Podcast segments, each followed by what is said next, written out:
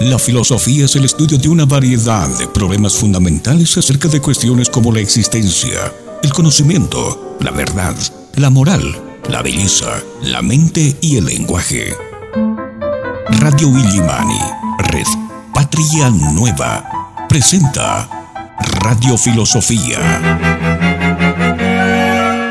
Ni por ser joven demore uno en empezar a filosofar, ni por empezar a ser viejo se canse de seguir filosofando, pues nadie es prematuro ni es retrasado en lo que concierne a la salud del alma. A continuación te invito a que te pongas cómodo, que aquí comenzamos a filosofar en Radio Filosofía. Porque estamos condenados a filosofar. Bienvenidos.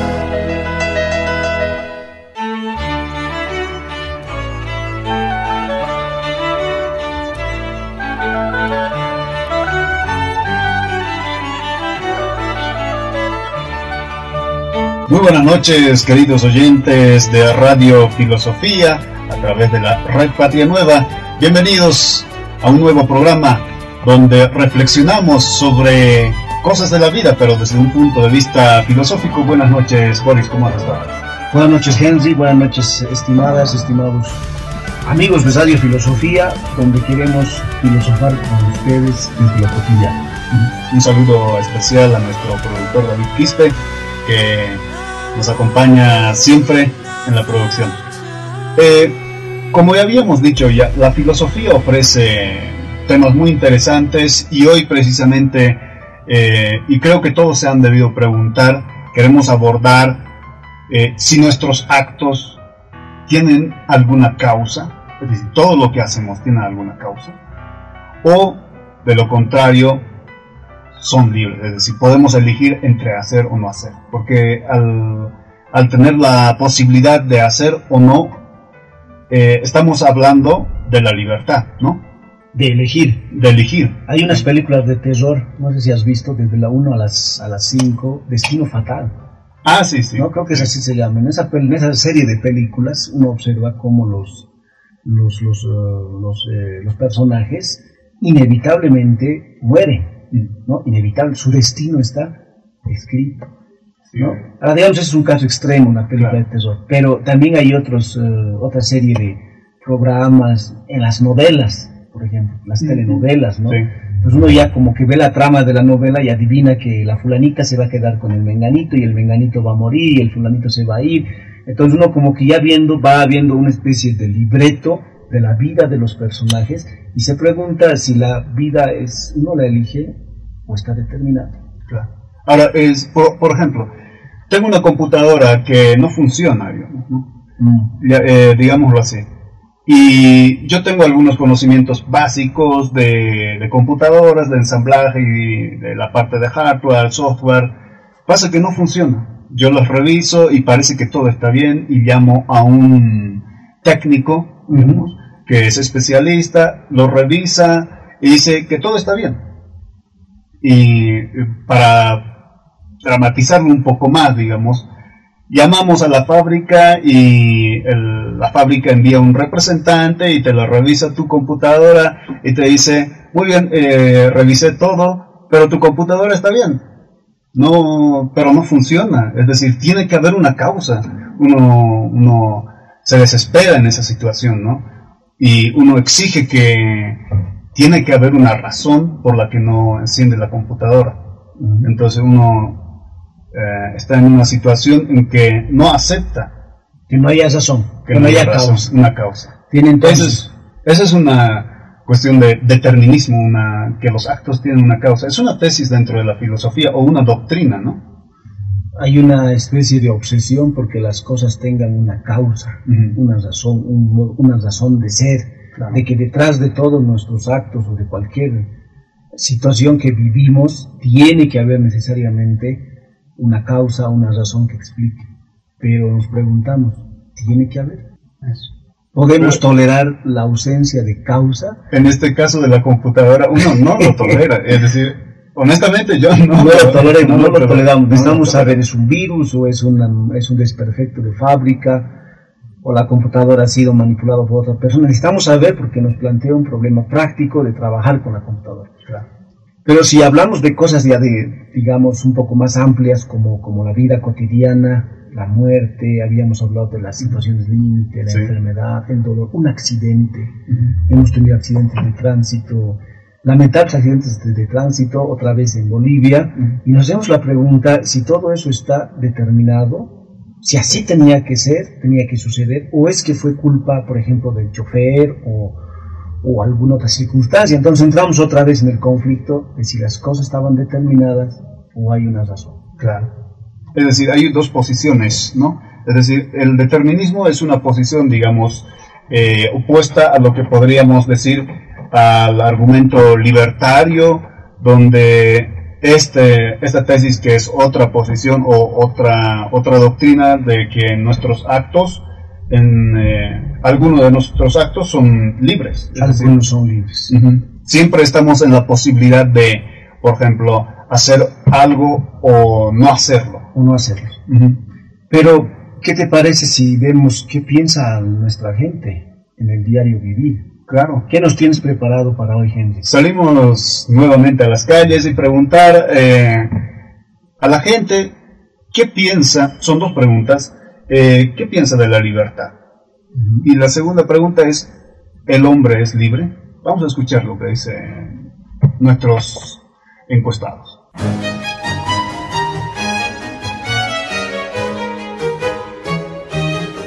La libertad que tenemos que andar libres todos, con estas enfermedades ahora no se puede, restringe porque no puede salir la gente. La libertad es la opción de hacer lo que tú quieras. Eh, libertades eh, sociales, económicas, todas las libertades. Tampoco pasar al límite de libertinaje, tampoco, es, muy extremo también. En que una persona X o Z puede andar, puede hacer las cosas en su libertad, pero con toda honradez, con toda caballerosidad. La libertad a veces, uno cuando está libre, ¿no? libre de trabajo, libre de, de diferentes actividades que uno puede generar, eso sería la libertad. Sí, lo que quiera, lo que piensa.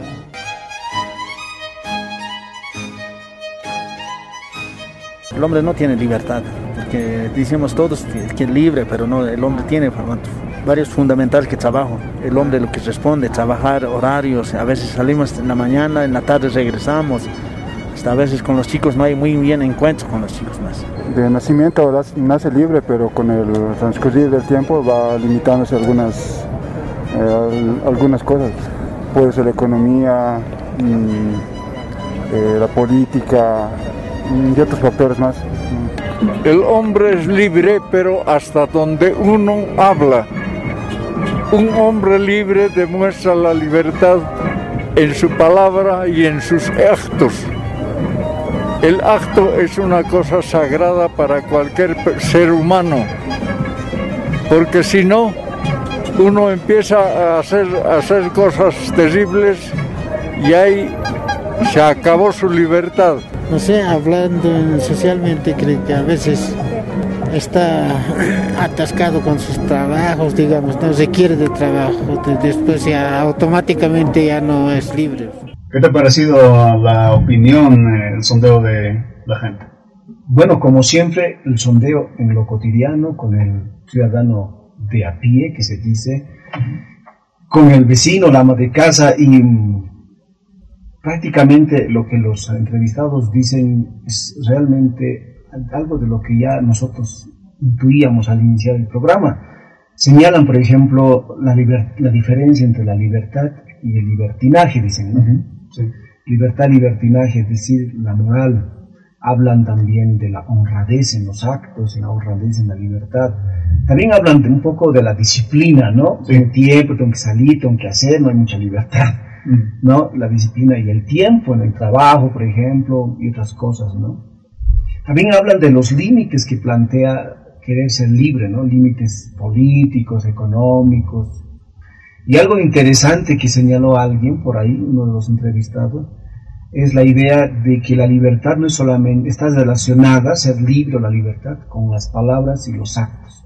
Mm. Y dijo claramente, ser responsable con los actos de uno. Los actos son sagrados, dice, ¿no? Mm. Entonces trata de ser responsable con los actos. Y eso sería de alguna manera una, una expresión de la libertad.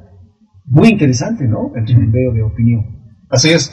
Y está entremezclado, ¿no? Eh, hacer, eh, definen la libertad como eh, aquello en lo que uno puede hacer, eh, una situación en donde uno puede hacer lo que quiera.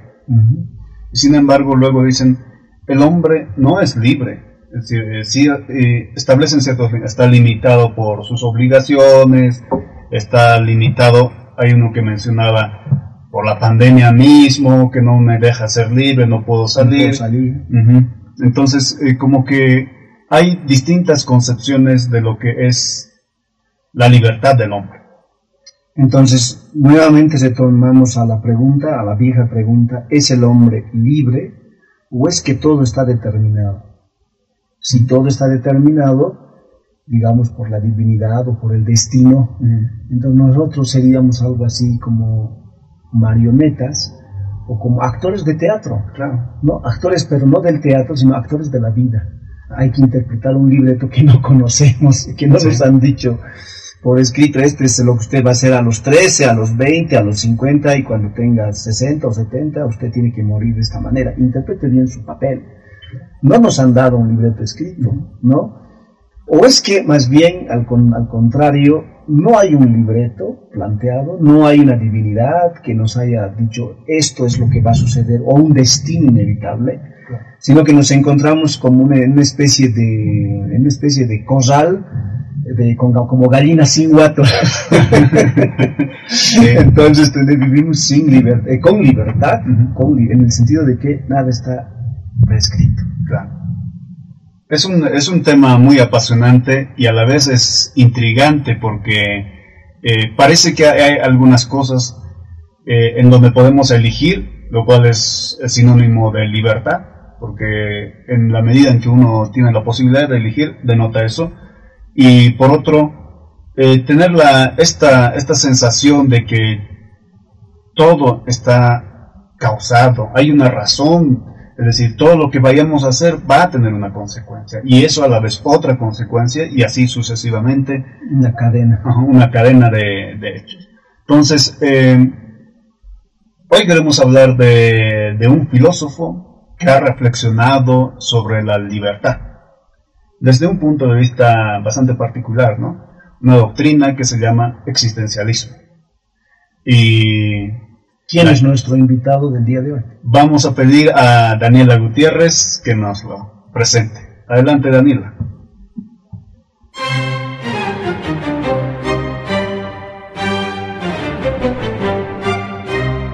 Jean-Paul Sartre fue un escritor, novelista, filósofo, activista político y dramaturgo, nacido el 21 de junio de 1905 en París.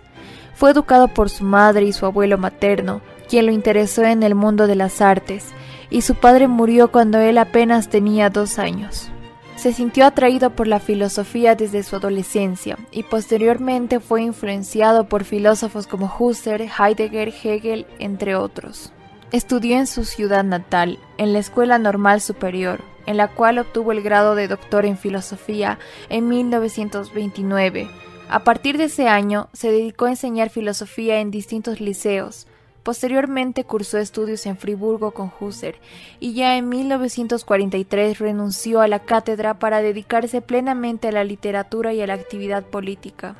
Fue compañero de vida de la conocida filósofa y novelista Simone de Beauvoir. La vida familiar de Sartre fue a contramano de los valores consagrados por la burguesía, pues nunca se casó y no tuvo hijos. Su nombre es conocido gracias a la popularidad que han adquirido sus novelas y obras de teatro, además de ser uno de los principales exponentes del existencialismo francés.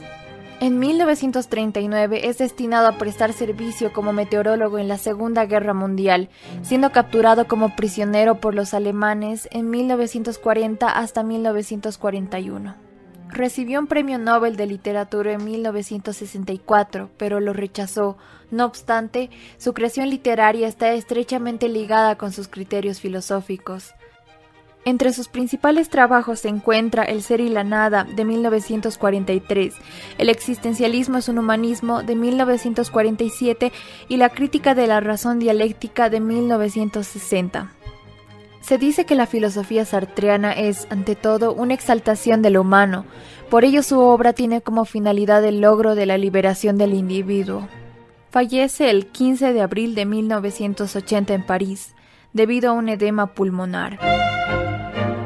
Muy bien, gracias Daniela por eh, esta biografía de Jean-Paul Sartre. Jean-Paul Sartre. Un, filósofo francés que, eh, que se inscribe dentro de la doctrina, la corriente existencialista, ¿no?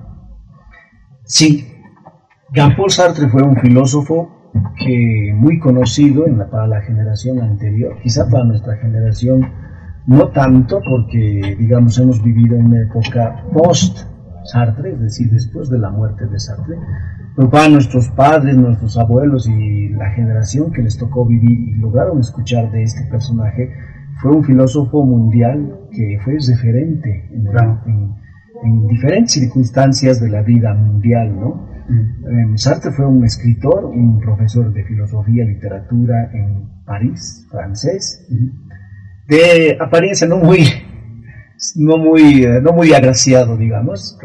Eh, siempre tiene un aspecto, pero bueno, eso es lo de menos. Lo importante es ver que detrás de esa, de esa figura, digamos, un poco eh, rara, un poco incluso monstruosa, se aparecía una figura bellísima en la literatura y en, la, filosofía.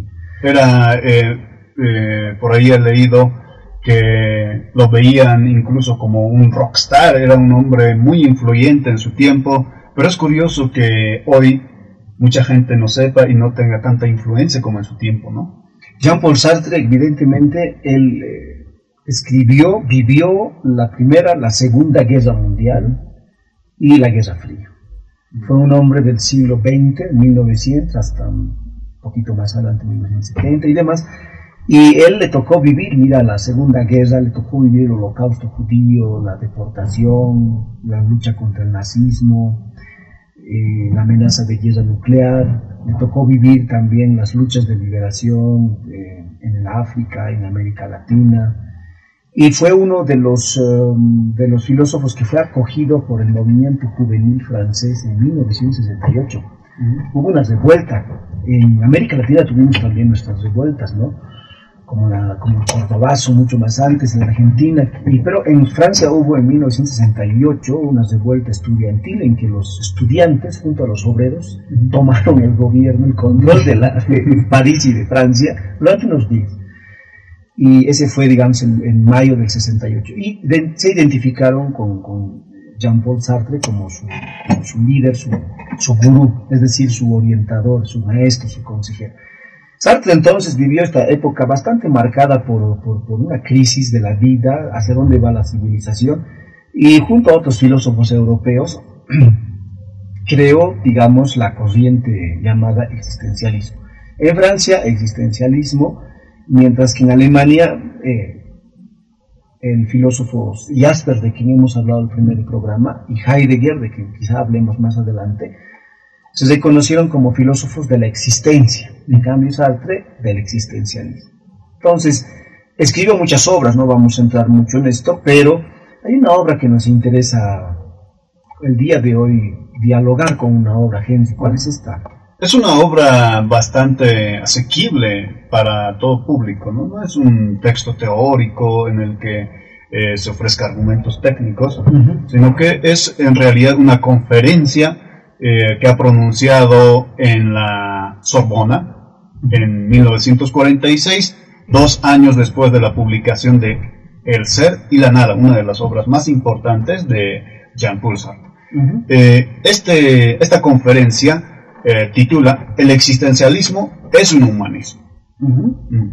Un título bastante, bastante claro, ¿no? El existencialismo, que será eso, lo veremos inmediatamente Es, dice, un humanismo. Quiere decir que son dos cosas diferentes. Una cosa es el existencialismo y otra cosa es el humanismo.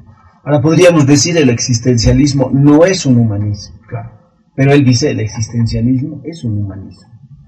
Entonces, tiene la característica del existencialismo de ser humanista. De ser humanista. ¿Qué significa esto? Intentaremos desarrollarlo. Existencialismo es una palabra que se relaciona con existencia. ¿no? Existir, existir, existencia, eh, existente, entonces lo que existe. Y ante todo, quien eh, ante, además de los, de los animales, las plantas, los, los vegetales, los minerales, los planetas, existe el hombre, el ser humano, varón y mujer. Entonces, el ser humano, dice, su reflexión se centra en el ser humano en tanto que éste existe. Está, existe como los otros, pero existe con otros existentes y está en relación con esos existentes. Entonces, veremos, digamos, que esta palabra es un poco, se va a complicar un poco más adelante en su pensamiento, pero para no complicarnos nosotros la vida, entendamos el existencialismo como una reflexión en torno a la existencia del ser humano. Claro. Eh, tal vez es bueno aclarar esto porque habíamos hecho referencia al principio de que al parecer hay actos que son causados, el determinismo, y por otro lado, en oposición, eh, el argumento libertario, ¿no? Entonces, eh, ubicándolo a Sartre entre estas dos corrientes opuestas, lo ubicaríamos en los de, los libertarios, aquellos que defienden la libertad, ¿no? En, ese, en eso se ubica eh, Sartre. Y defiende, ya adelantando, eh, la tesis de que el hombre es libre. A esa tesis, a esa tesis, a esta idea central, a esta propuesta que tiene este filósofo es donde queremos llegar. Esta obra que tú mencionabas, perdón, el existencialismo es un humanismo, una obra del 46, es un texto corto, como tú mencionabas, bastante sencillo, en el que se desarrollan algunas ideas, algunas ideas provocadoras que el, filósofo se dedica a exponer. Una de las primeras tesis, eh, mira, de, esta obra, Henry, es la siguiente. Sartre afirma que la filosofía del existencialismo es optimista. ¿Mm? y, es, eh, seguramente muchos de nuestros oyentes habrán escuchado eh, del existencialismo, pero no es lo que a veces comúnmente se entiende del existencialismo, ¿no? Cuando uno dice, oh, tuve una crisis existencial, o me siento existencialista, y más bien lo relacionan más con lo con lo depresivo, con el alcohol, con el alcohol, con la pipa, así es, ¿no? Con esas figuras del, del, escritor incomprendido que sufre la existencia y se fuma una pipa y se pone una chalina y un gorro de pintor, así ¿no? Y, que, y, que y que bueno y que presenta el existencialismo como un drama, exacto, ¿no? Entonces eh, Sartre dice el existencialismo dice es un es optimista lo contrario es que, es que no es optimista, sino que es, digamos, todo lo contrario del optimismo es, digamos, eh, pesimista, ¿no? Entonces, frente a la acusación de que el existencialismo es optimista, eh, eh, pesimista, él dice es optimista. En realidad, él defiende, es decir, en este texto, de las críticas, digamos, es una respuesta a las críticas que lo han hecho al existencialismo sartriano. ¿Quiénes lo critican? Los eh, marxistas lo han eh, criticado duramente, los católicos, en este caso los cristianos, lo han criticado. Los marxistas eh, lo han señalado de que incentiva o es que motiva el quietismo, digamos, una filosofía burguesa, así lo han calificado, ¿no? Es decir, el existencialismo sería una filosofía que no conduce a la acción. Mm sino a quedarse quieto y, y, lloriquear, sufrir, y, ¿no? y rasgarse las camisas y por tanto quedarse quieto y no hacer nada, entonces significaría dejar hacer, dejar pasar que las, que las injusticias del mundo sigan aconteciendo mientras uno está en su esquina gritando de dolor por la existencia. Esa crítica le hicieron, digamos en términos muy generales, muy populares, los marxistas, el Partido Comunista de ese entonces. Y Sartre les responde. ¿No? Les responde. Los cristianos, ¿qué le critican? ¿Te acuerdas? eh, los cristianos eh, señalan de subjetividad, ¿no? Es decir, de poner en el centro al hombre y al colocar en el centro al hombre, pues Dios deja de ser necesario. También le critican que, el existencialismo solo muestra el lado oscuro, el lado feo, y que no muestra lo bonito de la vida, ignora ¿no? todos estos eh, aspectos y solamente se muestra en lo vergonzoso, lo oscuro de lo humano, que no muestra lo hermoso. Entonces, frente a ambas, ambas críticas, lo que señala eh, Sartre en este caso es, em, él señala que de ninguna manera ¿no? Quiere colocar al ser humano en una situación de quietismo, es decir, de duda o digamos de en una situación de desesperación, ¿no? Sino lo que él hace es mostrar, lo que intenta el, pensamiento de Sartre es mostrar al ser humano, la existencia del ser humano, ¿no? Colocado en un mundo en el que tiene que asumir responsabilidad. Y, otro tal vez eh, que está muy conectado eh, con lo que después va a exponer y va a tratar de defender ante esta crítica, es que eh, el existencialismo motiva a la anarquía. A la anarquía. Entonces, dice que eh, frente a estos críticos, Sartre dice que el ser humano se debe encontrar a sí mismo y convencerse de que no hay nada que lo va a salvar. ¿No? Ni siquiera la existencia de una divinidad. Y que por tanto y que por tanto él tiene la responsabilidad de asumir su vida, su, existencia tal cual la vive. Porque fíjate que en el caso del cristianismo habrá un salvador que va, lo va a salvar de, la, de la vida dolorosa y por tanto el ser humano cómodamente, sin intentar buscarse a sí mismo, eh, sin asumir responsabilidad sobre su existencia, espera cómodamente a que un Dios le arregle las cosas. Lo mismo, si es un, frente a los marxistas de su época, habrá que esperar a una revolución, ¿no? en este caso social, para que esa revolución social, en la figura del Salvador, del Mesías, digamos en términos más sociales, salve al ser humano de su responsabilidad individual. Por tanto, el existencialismo de, Sartre eh, apela a que el ser humano no puede ser eh, conformarse con salvadores y que tiene que asumir la responsabilidad eh, de sus actos de su vida. Entonces yo creo que como tú decías, este es un primer punto, la defensa de su pensamiento. El existencialismo entonces no es pesimista, es, no es pesimista, sino es optimista. Plantea una, una, una, salida eh, responsable del ser humano. Hay, hay eh, luego aclara eh, dos tipos de existencialismo. ¿no?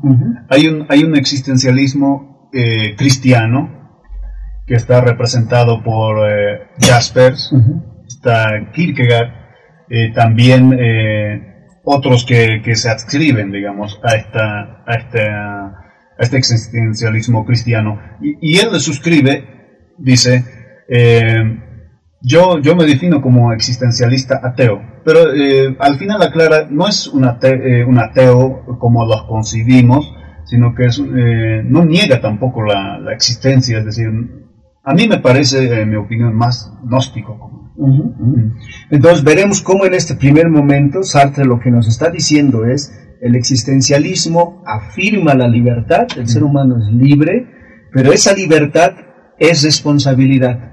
El ser humano, la persona no puede eh, vivir con fantasías de que un salvador o que pueda ser, un, digamos, en este caso una religión como la cristiana o la musulmana o cualquier otra religión, o un partido político, un movimiento social o una gran transformación social lo va a salvar de la existencia de la que, de la que el único responsable de sus actos es el propio ser humano. Entonces, esta primera idea es, digamos, la provocación que Sartre nos invita a pensar en por qué el existencialismo es un humanismo, porque plantea al hombre como responsable de sus actos. Muy bien, nosotros iremos a una pequeña pausa, ya retornamos ya, volvemos, ya volvemos con Radio Filosofía para seguir filosofando contigo. Ya, ya, ya estamos de vuelta con, con Radio Filosofía para seguir filosofando contigo.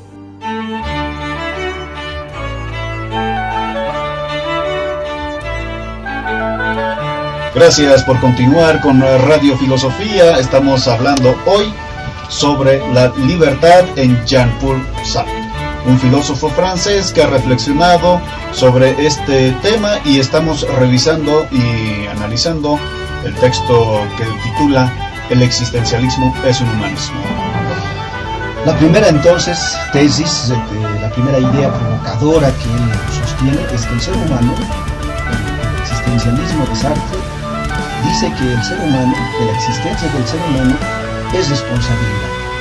Es responsabilidad. El ser humano es libre, es libre de hacerse cargo de sí mismo y que por tanto eh, no existe, debe encontrarse a sí mismo y convencerse de que no existe un salvador que pueda ser una entidad religiosa o una entidad social o, lo que se quiera, que, asume, que asuma la responsabilidad que él tiene que asumir. ¿no? Entonces ahí viene una segunda, esa es una primera provocación. La segunda provocación, que es bastante fuerte en el pensamiento de Sartre, es la siguiente. Em, dice, la segunda idea fuerte, que la existencia, la existencia en este caso del ser humano, la existencia precede a la esencia. A ver, eh, ¿qué quiere decir que la existencia precede a la esencia. Es decir, primero es ante todo el hombre existencia. Y luego la esencia. La esencia. Es decir, es más o menos, es la idea que él da es así, esto existe. Esto, no sabemos qué es esto. nada todavía. Nada, pero existe. Existe. Ahora, ¿qué es? ¿Cuál es su definición? ¿Cuál es su esencia? Su esencia es, se trata de un micrófono es un bolígrafo, es un eh, televisor, es una persona. Pero, fíjate, Sartre dice, la existencia precede, precede a la esencia, va, antes de la definición de las cosas. Pero va a decir esto Sartre dándole la vuelta a la otra tesis, es decir, a la otra idea. La otra idea sería... La esencia precede a la existencia. Correcto. ¿Qué es la que sostenían, digamos, los existencialistas cristianos? Los existencialistas. Y otros filósofos incluso. ¿Qué significa esto? Si la esencia, lo que, es decir, si hay una definición de lo que las cosas son, es anterior a la existencia, entonces comprendemos bien cómo, por ejemplo, según la religión cristiana o lo que se quiera, o la judía, la islámica o las religiones de la India u otros, hay una, una esencia anterior mm. en, en, los tiempos inmemoriales que sería Dios, la divinidad, y esa existencia crea a su obra, al ser humano, los animales, a la no, crea, da lugar a la existencia. Sartre pone un ejemplo muy interesante. Él dice, ah, no sé si te acuerdas cuál es el ejemplo. Sí, hay una, me gusta mucho el ejemplo que ilustra esta idea del existencialismo cristiano. Mm. Dice, eh, por ejemplo, cuando queremos eh, construir o fabricar un martillo, eh, la construcción de un martillo está pues sujeto a ciertos procesos, a ciertos conocimientos y técnicas. Correcto. Es decir, para que finalmente sea un martillo, ¿no? Entonces, este conjunto de técnicas, eh, conocimientos y procedimientos es la esencia del martillo. Porque, Exacto. Porque finalmente es resultado de esto es que se hace un martillo. Y entonces cuando uno ya construye el martillo y ya lo tiene físicamente, el martillo existe. Sí. Es decir, primero está la esencia, sería el conjunto de conocimientos, de técnicas, de instrumentos, ¿no? que está en la mente del constructor, y luego, una vez que se fabrica, entonces ah, ¿no? ya tenemos el martillo y por fin existe. Si colocamos ese esa ejemplo a la, a, la, a la, vida humana, dice, habría un Dios o una divinidad que tendría esos conocimientos, esas técnicas. Digamos, un artesano superior, un digamos, omnisciente. Eh, todopoderoso que tiene esas técnicas ya de cómo va a ser el hombre y además tiene una idea de qué es lo que va a ser el hombre. ¿Qué es lo que va a ser el hombre? Es decir, es algo así como un, como un, eh, informático. Sí, Sería, ya no, sería no solamente un, un, este, un artesano, eh, digamos, de la vida, mm. sino también sería como un programador, un informático que programa y entonces una vez que fabrica, que crea su obra, existe recién después existe el ser humano. Es decir, la esencia precede, es anterior a la, existencia. Pero, ¿no? Y por tanto, si lo configuramos de esa manera, entonces, eh, si lo creamos de esa manera, entonces el ser humano o la creación, el, ¿no? es decir, los animales, en este caso el ser humano, todo eso, eh, va a obedecer al modo como su creador lo ha hecho. Y si se aleja de los, de los dictámenes, de la programación del creador, entonces infringe. En cierta medida también es determinismo, ¿no? Es decir, eh, todo lo que vaya a hacer ya está programado. De alguna manera. Y si es que, eh, pero ese es un problema, porque si el creador el artesano de la vida le da al ser humano de su creación y el ser humano, por ejemplo, ¿dónde está su elección? Porque si ha sido, es como una computadora, digamos, si ha sido creado. ¿qué va a ser? ¿Cuándo va a ser? ¿Qué es lo prohibido, lo permitido? ¿Cuánto tiempo va a vivir? ¿no? Etcétera. Entonces, ¿dónde está el margen de libertad? Entonces, no. existe. O es que hay un margen de libertad, pero entonces el creador juega con su creación. Mm. Juega con su creación y permite que su creación viole las reglas con las cuales ha sido creado. Y entonces viene el castigo del creador. ¿No? Porque ha infringido la norma, entonces, bueno. ¿Qué dice Sartre? Sartre dice todo lo contrario. Es decir, voltea la, tesis del existencialismo cristiano y coloca en lugar de la esencia como primero la existencia. La existencia. Sartre dice, no sabemos si existe o no existe Dios. Podríamos decir, asumamos que exista, dice. Mm digamos que existe, no cambien nada las cosas. ¿Por qué? Porque dice que el punto de partida del existencialismo, en este caso de su pensamiento, no es que ya las cosas están predichas, preescritas, ya configuradas, ya existen, ya, ya están, digamos, prefabricadas, de tal manera que el ser humano es el resultado de todo ese, proceso de, de, de, fabricación y ahí está, colocado en el mundo para actuar esa, esa, ese, digamos, ese libreto de la vida. No, dice, en realidad el ser humano ya está arrojado en la vida, ya existe, ya está, está ahí, existe. Pero existe y no existe, pero no hay nada que esté preestablecido. Claro. Que le diga cómo debe actuar, cómo debe, cómo debe hacer las cosas. El ser humano entonces, ¿qué tiene que hacer? Tiene que darse cuenta que está, que existe, que, que no todo está preestablecido, excepto quizás su organismo, si tiene dos manos, dos pies, no tiene cola, no tiene alas, pero tiene, digamos, en el ámbito no tanto de su biología, sino de su moral, es decir, de su comportamiento, de su actitud, de su comportamiento, nada está preestablecido. Entonces el ser humano debe inventarse, debe construirse, debe definirse. Y entonces recién aparece la esencia del ser humano. Incluso el darse cuenta que tienes eh, una mano ya es en cierta medida definirse también, ¿no? Definirse. Así es. Por ejemplo, hay pueblos en la antigüedad y en el presente que digamos, mira, es una cosa bien interesante. En algunos pueblos nos da, hoy en día nos damos la mano como señal de saludo, ¿no? Nos encontramos la mano. En otras culturas se sabe que eh, no, no, hay darse la mano. Los, los, asiáticos, sobre todo los japoneses, se inclinan. Ya. Pero hay otros pueblos, en el África, por ejemplo, donde se escupen. como saludo. Como saludo, como, es decir, nosotros nos damos la mano. Estos pueblos se escupen. Mm. Se escupen. No lo sabías. ¿no? Y uno dice, pero, oye, ¿qué pasó? Para mí eso es una ofensa. pero para ellos más bien es, claro, es falta de respeto. Pero para esos pueblos, esas tribus, el escupirse es señal de mucha confianza, de mucha, de darte lo mío y, lo, y darme lo tuyo. Entonces, fíjate, la definición de qué es el saludo, de qué es la cortesía, ha sido por esa cultura, por ese pueblo, por ese conjunto de seres humanos, su esencia ha sido definida después de la existencia de esa comunidad y no al revés. Claro, el individuo en este caso se define a sí mismo, soy esto. Eh, no sé, pues eh, Juan es bueno, Juan es, eh, no sé, malo, entonces él es quien se define y él elige sus actos al mismo tiempo, ¿no? Pero al definirse él como, como ser humano y, sus acciones también, también es un compromiso, es un compromiso no solo con él, sino que también se concibe eh, la humanidad entera en ese, en ese acto de reconocerse y de definirse, ¿no? Porque antes es la existencia y entonces somos conscientes de nosotros mismos y nos definimos luego de la existencia. En el hecho de que un pueblo, un, digamos, se defina, un conjunto de seres humanos, defina el, el, escupirse como símbolo de saludo frente a otro que define el, el saludo como inclinarse, hacer una genuflexión o darse la mano, en esos tres casos, o cuatro, cinco, seis, siete otros casos, está una, está una forma de saludarse, es decir, está una posibilidad, entre muchas posibilidades, en las cuales el ser humano expresa el sentimiento de salud, de, estima.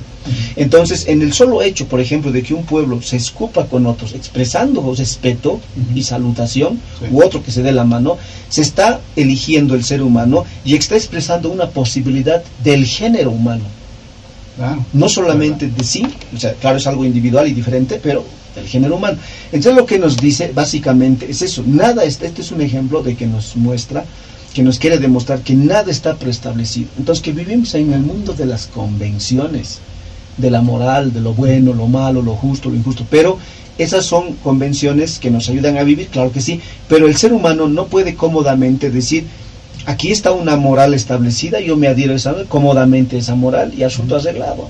Eso se llama, diría Sartre, pereza, flojera y responsabilidad de no asumir tu propia existencia. Entonces, otra idea provocadora que él lanza es que el ser humano no es otra cosa que lo que él se hace. ¿Qué es el ser humano? La pregunta es, ¿el ser humano existe? La existencia. Ahora, la pregunta es, ¿qué es el ser humano? ¿Qué define al ser humano? La esencia.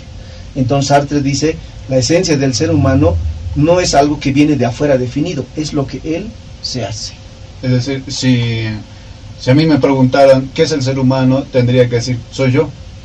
Soy como soy y lo que soy yo, ese es el ser humano. Lo que he hecho, lo que, las elecciones que he hecho, mal, bien, me equivoqué, no me equivoqué, hice bien algunas cosas, otras mal, no, pero eso es lo que hice. Ese es, el, ese es lo que decimos en, acá en la región occidental de Bolivia. Ese es el epi de mi, de mi, de mi biografía personal. Tengo un bulto cargado donde están mis miserias, mis alegrías, mis tristezas, mis elecciones. Hice elecciones. Claro. Y en esas elecciones que las hice mal o bien, tomé mis. Entonces, la, idea es esa, ¿no?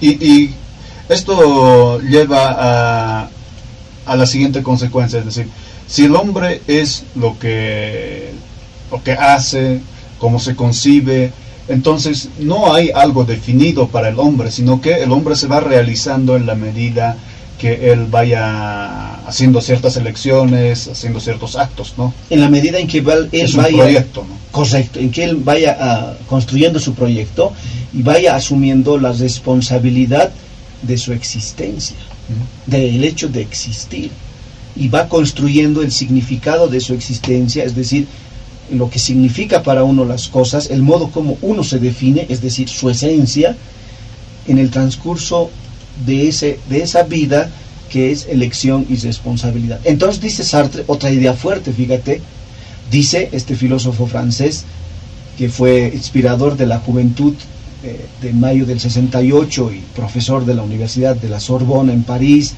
y que constituyó muchos comités, se comprometió en política, hizo campañas de apoyo a los, exilados, eh, se pronunció contra la guerra en, la guerra norteamericana, en la famosa guerra que perdieron los norteamericanos en, eh, de las tantas guerras, ¿no? En, en, Irak, que es la más posterior, Vietnam. en la guerra de Vietnam. Se pronunció, conformó parte del comité Russell contra los excesos de la guerra de Vietnam. Y bueno, eh, y, tuvo una serie de, digamos, de, de actividades. Entonces, otra idea que él señala es que el ser humano está abandonado si es que hay Dios o no hay Dios, no, no cambian las cosas. El ser humano está abandonado. ¿En qué sentido? No es que está abandonado como un padre abandona a su hija o a su hijo huérfano y lo deja en la calle, no, sino que aquí no hay padre. No hay padre. No hay padre. Dice, la situación parece mucho más eh, dramática, ¿no? Mucho más dramática. Pero fíjate, cuando decimos hay padre, ¿qué significa? Hay padre significa seguridad, certeza, significa también para, el, para la madurez del ser humano pereza. Claro, Hay, un, sentimiento de paternidad, el padre te lo soluciona o te da cosas, eh, los que pidas, entonces pues siempre hay un espíritu o un sentimiento de comodidad. que me lo va a arreglar todo. Que me lo va a arreglar. Entonces el ser humano se aparece como el hijito de papá. Mm, ¿No? Entonces, frente al hijito de papá del, ser humano que estamos acostumbrados, Sartre dice, aquí no hay tal, aquí no hay papá, no hay padre, no hay madre, el ser humano, el ser humano está abandonado, está arrojado en el mundo, y por el hecho de que está arrojado al mundo no se va a quedar lloriqueando en una esquina. Lo que tiene que hacer es asumir esa esa, ese hecho crudo de estar arrojado y esto que parece tan dramático está abandonado en el mundo, en la existencia y por tanto no hay quien lo proteja. Precisamente esa, esa, esa situación que parece tan, tan dolorosa, tan cruda, tan cruel, dice Sartre, precisamente esa situación es la que nos permite ser libres. Porque si no fuésemos, si estuviésemos un padre protector o una madre protectora mm. que no nos deja hacer nada, No, nos tiene controlados todo el día y como las guaguas, si, si hacen bien las cosas, premio, y si no, chicote limpio, chupete chicote. Entonces la existencia no es chupete chicote, dice, la existencia es que el ser humano es, digamos, huérfano en el sentido este, de que no hay una divinidad que lo controle todo, y que al contrario se encuentra en la posibilidad de, ponerse en los hombros la responsabilidad de su vida. Si le impulsa a que haga algo por su propia vida en este caso. Si el ser humano trabaja, es responsable de su trabajo. Si el ser humano infringe la ley, es responsable de su trabajo.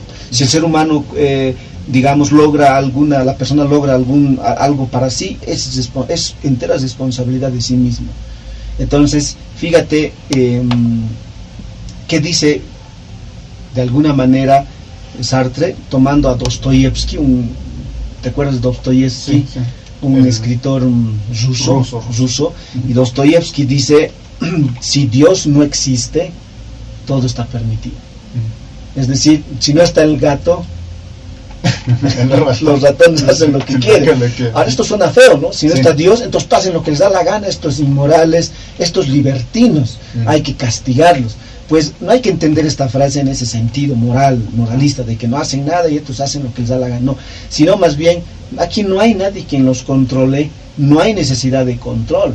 Si el ser humano toma una acción, esa acción puede tener, tiene una, una, consecuencia indirecta o directa, y eso es eh, arrastrar los efectos de su acción. Entonces, el ser humano está lanzado, arrojado, no hay un Dios, y si hay no modifiquen nada, porque la existencia precede a la esencia.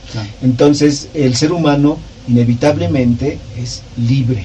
Le guste o no, tiene que arrostrar la libertad. Esta es la famosa frase que dice, el hombre está condenado a ser libre, ¿no? Es una consecuencia de, que eh, al estar arrojado al mundo, al eh, preceder la existencia a la esencia, eh, el hombre también es libre de elegir. Detrás de ese túnel oscuro, de que el, ¿no? del túnel oscuro aparece la luz. Detrás de la, de la moneda, de la moneda en la que aparece una cara de un monstruo, al lado está la cara de una cara, un rostro angelical. ¿Qué significa? Que detrás de esta afirmación de que el ser humano está arrojado, abandonado, solo en, el, en la su existencia la vive solo, es decir, el ser humano como género, aparece el túnel, el lado hermoso de la moneda, la libertad. ¿Por qué estamos condenados a ser libres? ¿Qué es un condenado? No sé si has escuchado tú las historias de los condenaditos. Pero es, es este, es que resulta contradictorio, ¿no? Parece contradictorio porque eh, estar condenado es en cierta medida estar restringido por eh, o limitado, determinado, determinado y, y la libertad precisamente es lo opuesto a eso. Así es, correcto.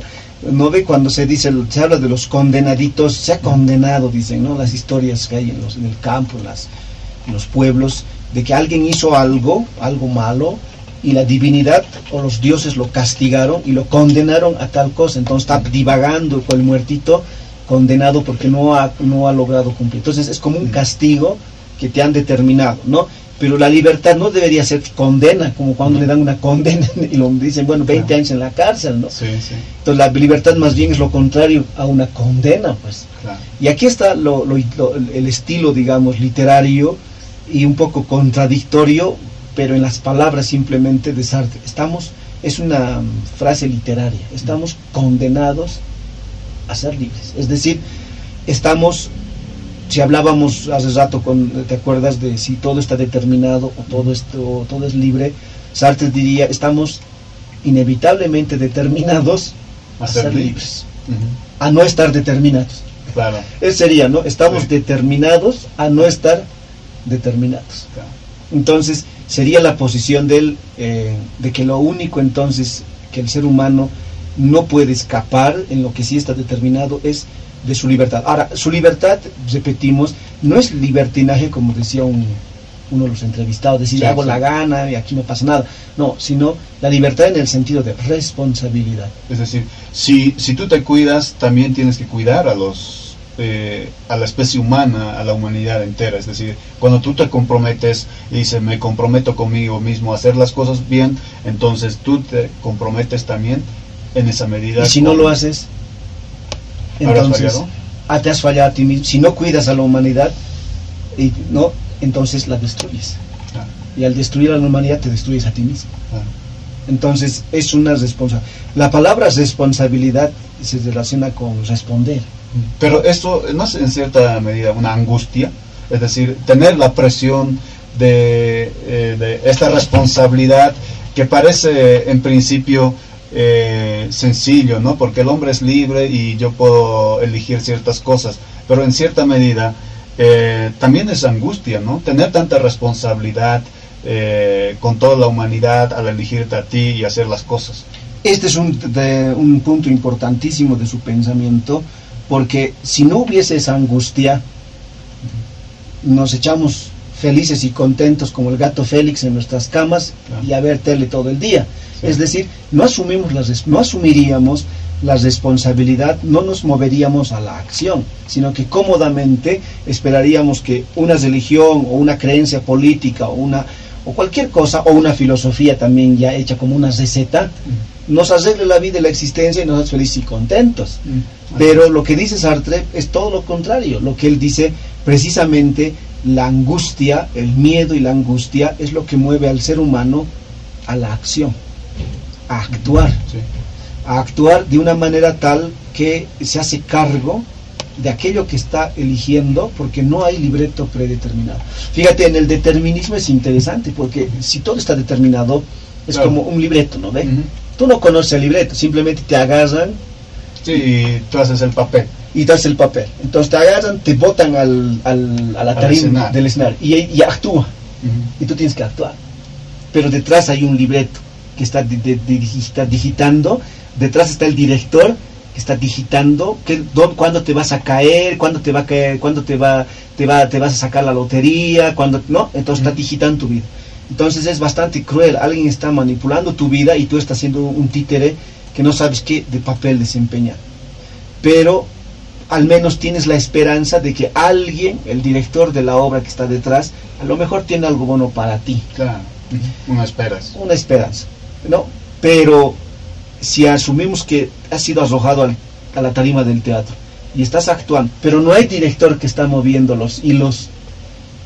Bueno, la entera responsabilidad cae en ti. Si metes la pata, como dicen, estás fregado. Entonces, es decir, ciertamente esto genera una responsabilidad en el eh, ser humano, en que uno tiene que hacer las cosas bien.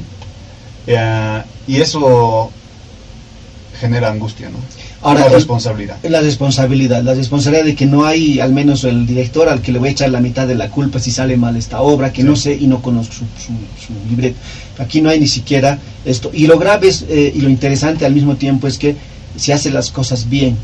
Y Sartre dice, inclusive el hacer las cosas bien o hacer mal, ¿no? No hay una moral preexistente, sino que incluso los conceptos de bien y mal, lo bueno y lo malo, es algo que el ser humano debe descubrir, debe establecer, claro, entre otros seres humanos, y así construir la sociedad y asumir su existencia como un acto de responsabilidad. Claro, eso diríamos esta frase muy conocida, caminante no hay camino, se hace camino al andar, ¿no? Así es, así es.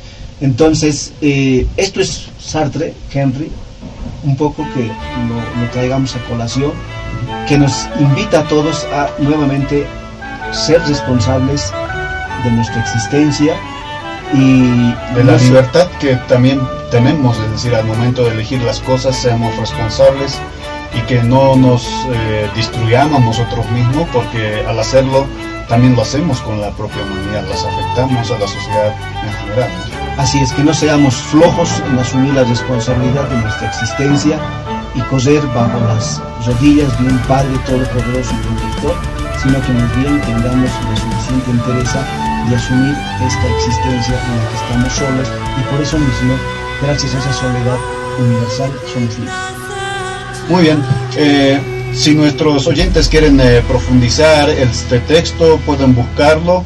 Eh, reiteramos, el título es El existencialismo es un humanismo de Jean-Paul Sartre. Y ha sido un placer acompañarlos a través de Radio Filosofía. Nosotros estaremos de retorno el próximo sábado. Que tengan muy buen fin de semana. Buen fin de semana, Boris. Buen fin de semana, Henry. Muchas gracias a todos. Gracias, permiso. La filosofía es el estudio de una variedad de problemas fundamentales acerca de cuestiones como la existencia, el conocimiento, la verdad, la moral, la belleza, la mente y el lenguaje. Radio Willimani, Red Patria Nueva, presentó Radio Filosofía. Ni por ser joven demore uno en empezar a filosofar, ni por empezar a ser viejo se canse de seguir filosofando, pues nadie es prematuro ni es retrasado en lo que concierne a la salud del alma. Dentro de siete días seguiremos filosofando en Radio Filosofía. Porque estamos condenados a filosofar. Hasta la próxima.